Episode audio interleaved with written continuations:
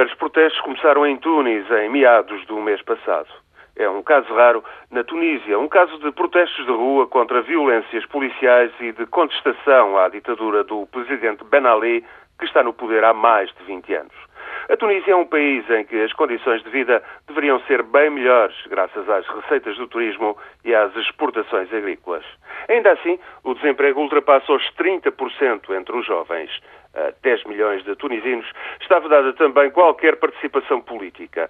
É um regime bloqueado em que a repressão de conspirações de radicais islamitas e protestos ocasionais não comovem as diplomacias europeias. Depois tivemos dois dias de protestos na Argélia manifestações contra subidas de preços, em que também os jovens estiveram na linha da frente. A Argélia, com o seu petróleo e gás natural, é bem mais rica do que a Tunísia. Só que o desemprego entre os jovens é igualmente acentuado. Há uma tradição de protesto ao legado da violenta guerra civil dos anos 90 que provocou mais de 150 mil mortos. Existem as reivindicações de autonomia da minoria berber.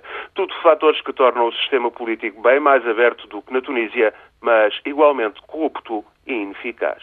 A imigração para a Europa é cada vez mais difícil e as expectativas dos jovens, a maioria dos 35 milhões de argelinos, redundam em frustrações sucessivas.